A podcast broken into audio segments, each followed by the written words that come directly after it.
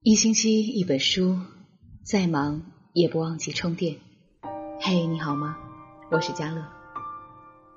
从前呢，有一个故事，说有一对好朋友，两个人因为相距的很远，所以不能常常见面。但每一次，彼此都会翻看对方的社交网络，哪怕是很久很久之前的，也可以在某时某刻去评论他。对方也绝不会吓一跳，只是习惯性的说：“你怎么还没有睡啊？是不是又想我了，在翻我的朋友圈呢？”而另一个人呢，也是步履一致，常常在朋友圈里留言，第一时间点赞，也第一时间留言。突然有一些日子，其中的那个姑娘没有再发朋友圈了，而另一个姑娘呢？二话不说的跑到了这个姑娘所在的城市去找她，只为看到她过得好不好。周围的人都说她很冲动，而只有她知道，那是她的朋友，也是她爱的人。那个没有发朋友圈的姑娘果然也是没事儿，但是因此两个人见了很久都没有见的面。分开的时候，那个没有发朋友圈的姑娘说。下一次你发个微信告诉我，问问我就好了呀。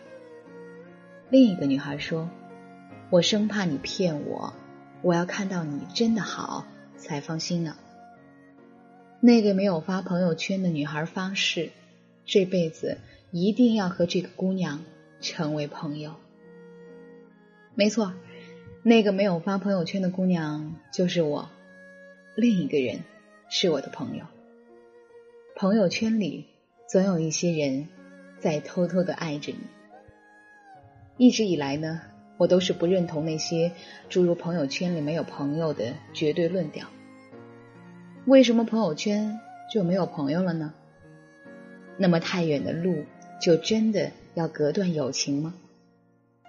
当朋友圈成为了一种社交工具的时候，朋友圈呢不一定等于朋友，但朋友。一定在你的朋友圈里。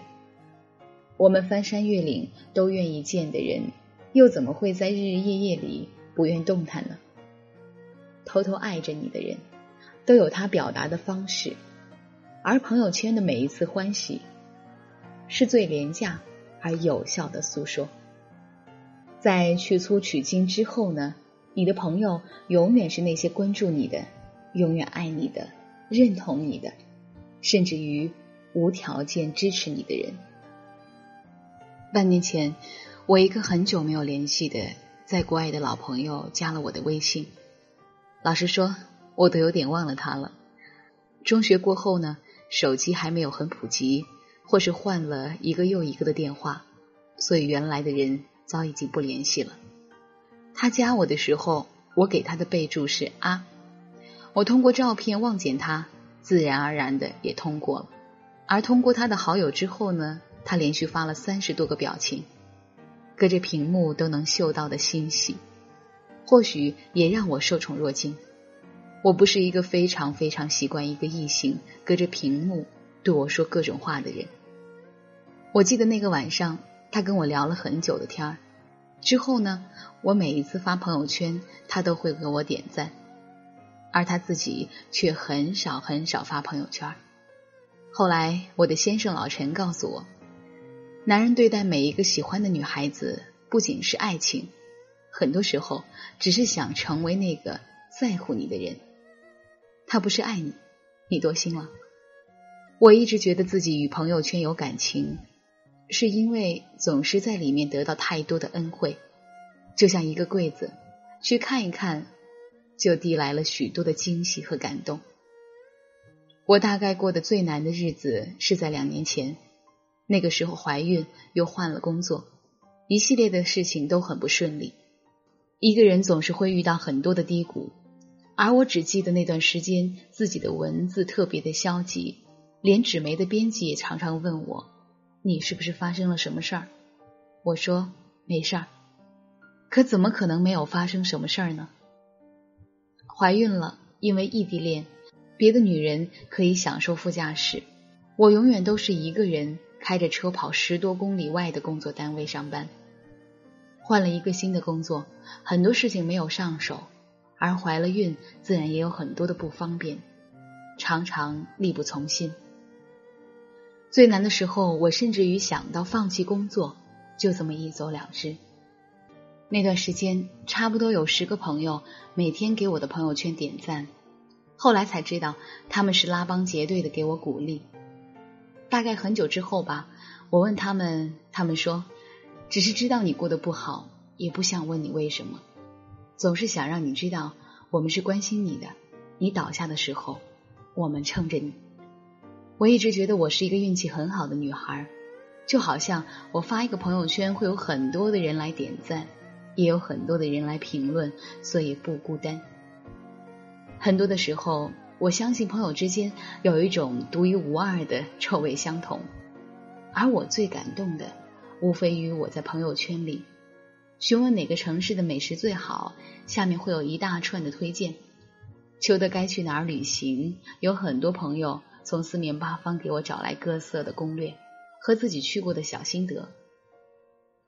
我胖了，我瘦了，也有人来询问我。我高兴了，不高兴了，也总会有人发微信问我。以及我总是在朋友圈的时候，无意间看到他们分享我的文章，而这之前我从来不知道他们已经关注了我。其实呢，每一个人的朋友圈里都会有几个你的独家粉丝，他们给你点赞。那些相安无事的朋友圈，也保护你每一次脆弱小心的熙熙攘攘。有人在朋友圈里偷偷爱你，所以我常常说，我是不愿意关闭自己朋友圈的，因为朋友圈里有人爱我，也有我爱的人。很多时候，我们可能不能面对面的喝咖啡，但至少可以隔着屏幕遥遥相望。你在就好。你点赞就好，我并不会因为所谓的打扰而去寻求清静。相较于那么一点点的时间，我更不想失去谁，也不想谁失去我。就像我很喜欢的一句话：“平凡如你我，有人在朋友圈爱着你的时候，你就是我最佳的观众。”谢那些在朋友圈里时时刻刻给我点赞的人，谢那些。爱我、关心我的你们，今天的天气很好啊！江乐在郑州跟你说再见，想说爱你，也很想你。风吹雨成花，时间追不上白马，你年少掌心的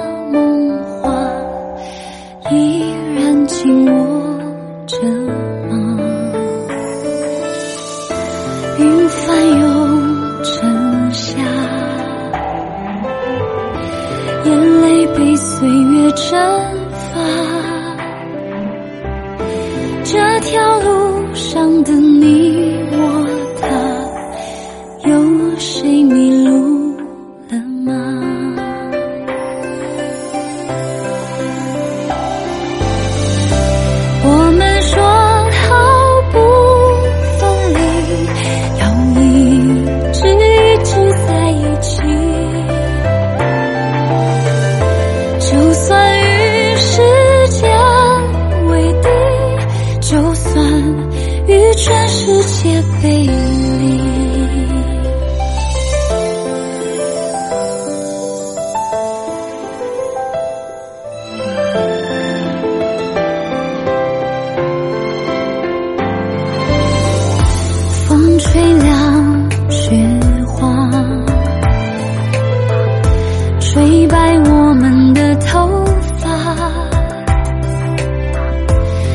诉说一起闯天下你们还记得吗？